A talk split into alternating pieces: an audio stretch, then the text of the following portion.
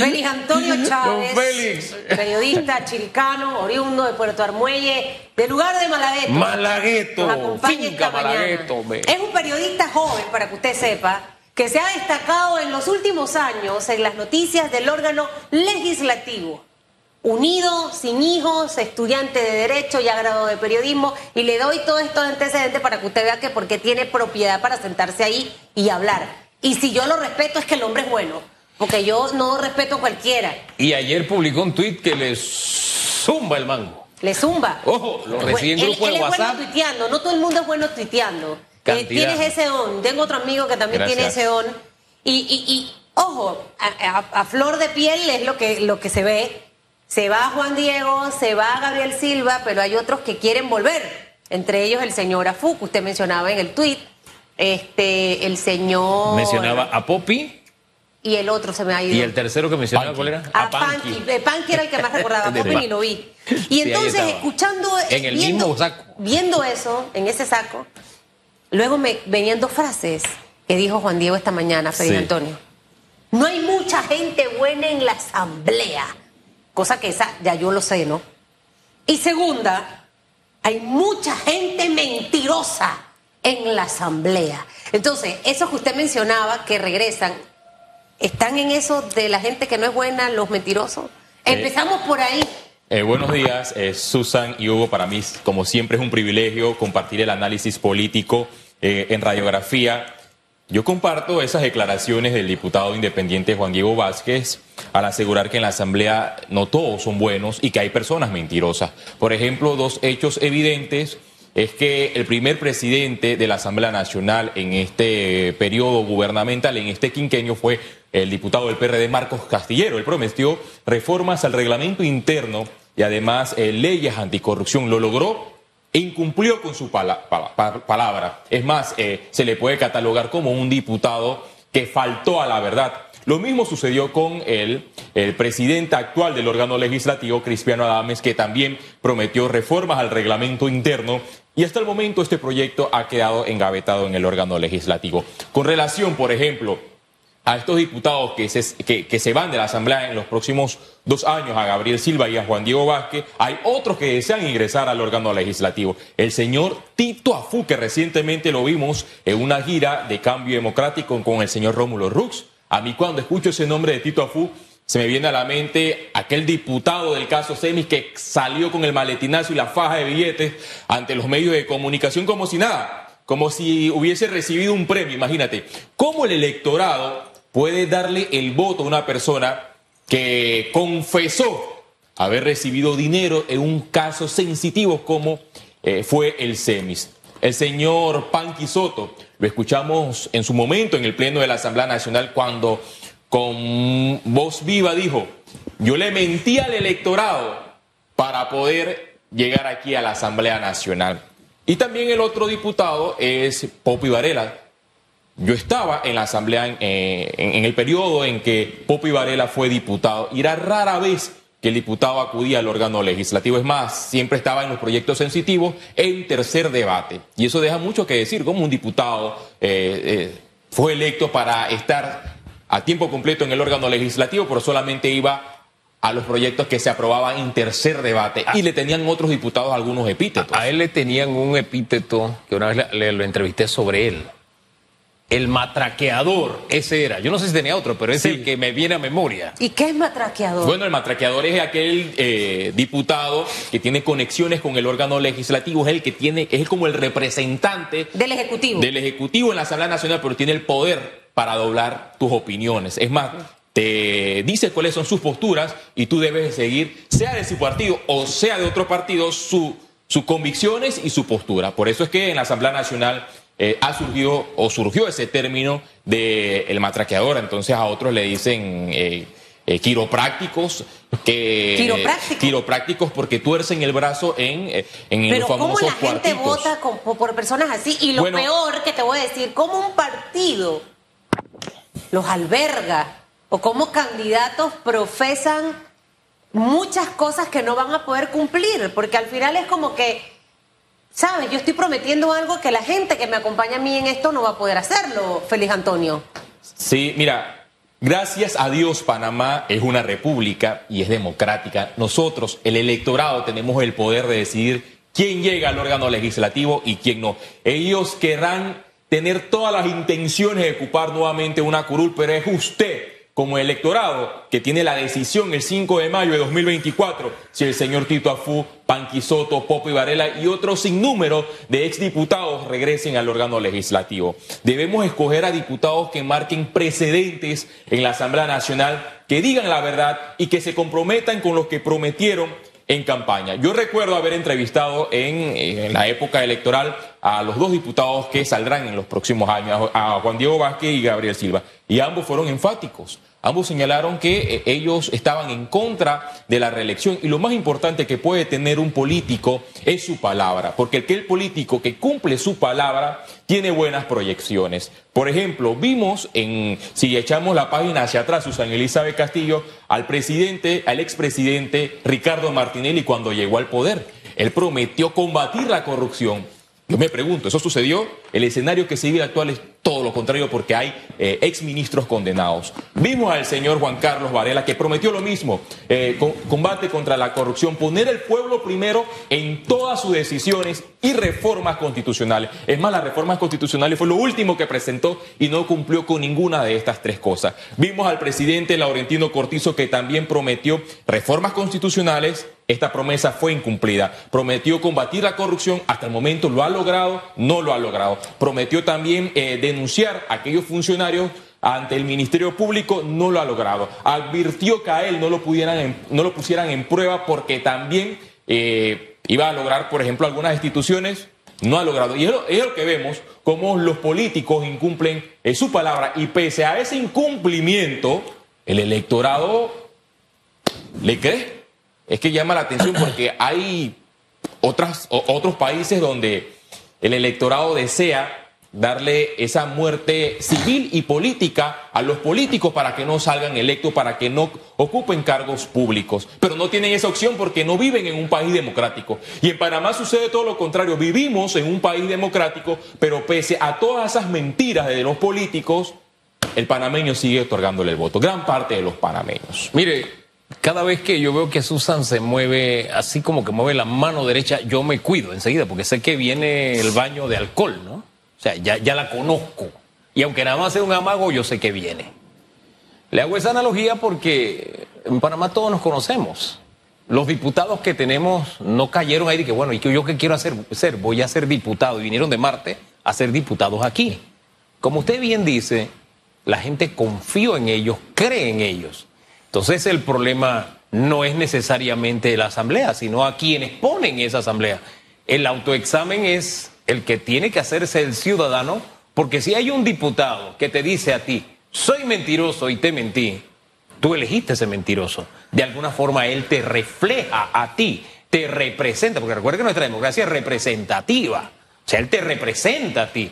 Si él es un juega vivo, tú le elegiste como independiente, pero se metió en un partido político, o te dijo, yo no me relijo, pero me, me meto a reelegirme, y de nuevo le das el voto, él es un reflejo de lo que eres tú.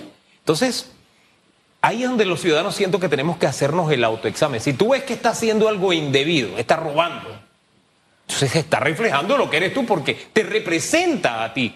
Esos valores de los panameños son los que siento que tenemos que poner sobre la mesa política al momento de elegir, porque nuestro presidente, nuestros diputados, nuestros representantes, si el, alcalde llegó, por ejemplo el de Colón, pensando en su salario, tienes hoy una ciudad sucia porque no hace su trabajo, pues él te representa a ti. Eso representa lo que eres tú, porque tú lo pusiste allí, ciudadano. Ahora la tarea es del ciudadano. O es que el ciudadano es, no sé, de pronto está con ese síndrome de, Estocolmo de pronto, no sé, que se, no sé, yo no sé cómo lo interpretas. Sí, eh, mira, yo comparto tu decisión que los diputados nos representan en, los circuitos representan al electorado en todos los circuitos, sea uninominal o plurinominal. Aquel que dice, mira, yo soy de Bocas del Toro, pero Benicio Robinson no me representa, yo les pregunto, ¿tú votaste por Benicio Robinson? ¿Tu vecino votó por Benicio Robinson? Es contradictorio cómo puedes cuestionar, al señor Benicio Robinson, pero en tu residencia tienes una valla del PRD que dice vota por Benicio Robinson. Entonces lo contradictorio y tenemos la oportunidad de hacer una depuración para las próximas elecciones. Si vemos, analizamos al diputado de nuestra área, nos preguntamos, ¿ha cumplido con esa promesa de campaña?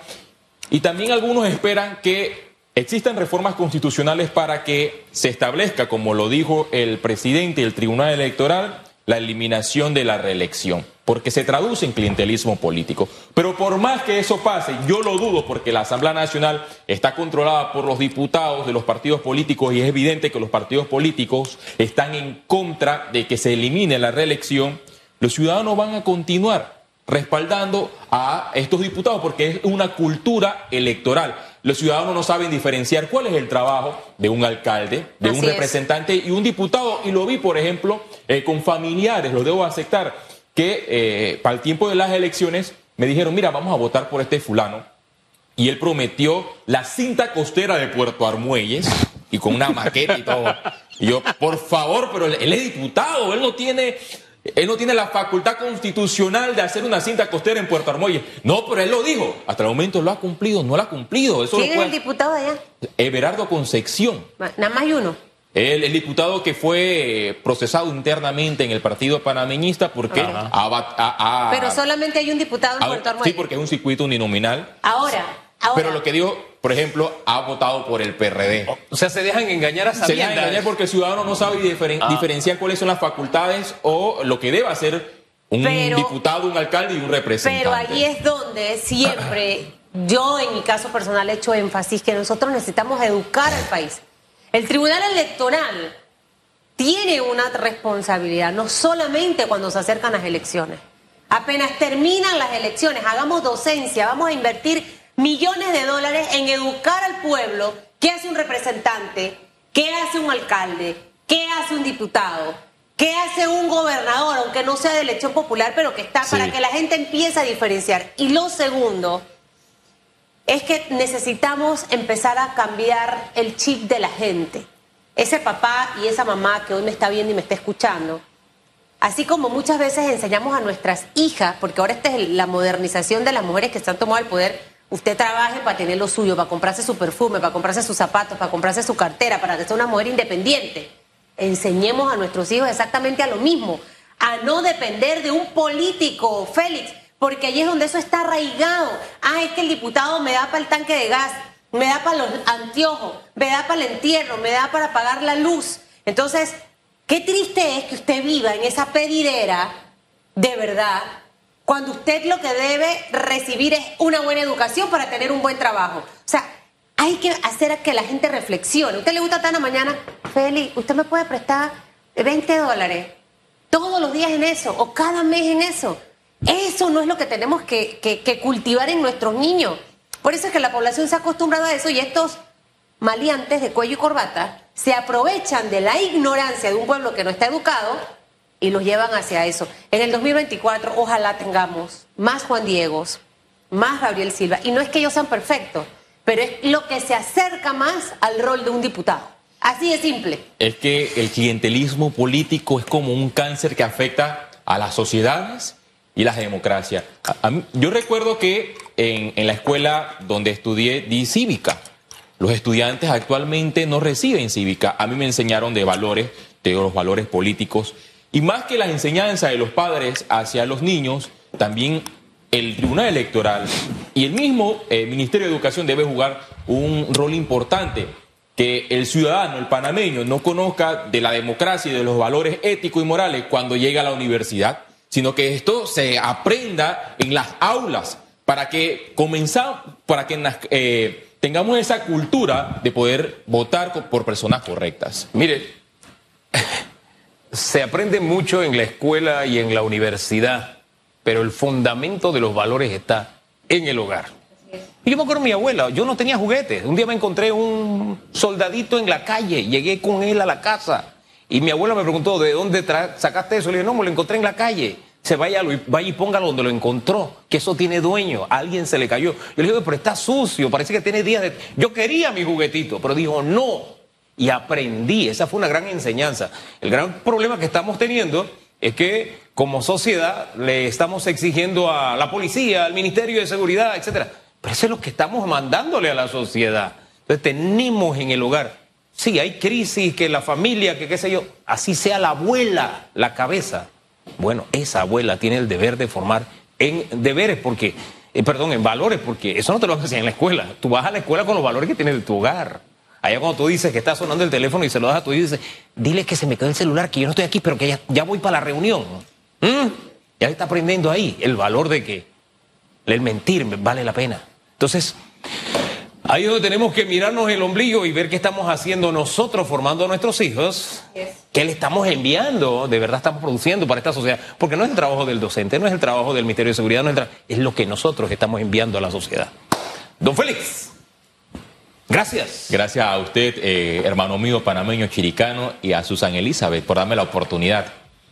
Yo he recorrido prácticamente la finca bananera, pero a Malagueto no he ido. Tengo el compromiso de ir a Malagueto, porque si produjo un hombre con la calidad intelectual suya, Dice que el tienen que haber guineo- muchas cosas Mira, buenas en yo estudié- Malagueto. Dice, yo- dice que el guineo y el plátano de Malagueto es grueso, diferente al de las otras fincas. Dice, a usted no le consta. No, no. yo Ah, ya, ok. Él Hugo, tiene que traernos mira, de allá nada para, hacer para hacer. Ah, de. Sí, eh, yo estudié en una escuela multigrado en Malagueto donde solamente éramos 18 estudiantes Ah. de primero a sexto grado y había una sola maestra que debía eh, multiplicar el Imagínese. tiempo para Su poder escuela enseñar. tenía aire acondicionado. Nada de eso, la escuela quebró en el año 2013 por la crisis, eh, la Chiriquilan Company, de ahí pasé a la escuela de Malagueto afuera, que tenía un poco, se puede decir, mejores condiciones. Oye, esa Pero de maestra. allá vengo de... Pero ahí está el resultado, para esos que dicen que se necesita infraestructura y no sé qué. Cuando uno quiere estudiar y cuando tiene docentes comprometidos, ahí está el resultado Eh, hombre, de Malagueto. Yo me acuerdo de mi profesor de física, debajo de un palo de mango cuando otros estaban en paro, pero él seguía enseñándonos, hombre. Esa gente comprometida con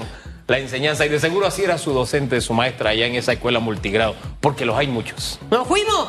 Gracias, hasta mañana, bendiciones. ¡Chao!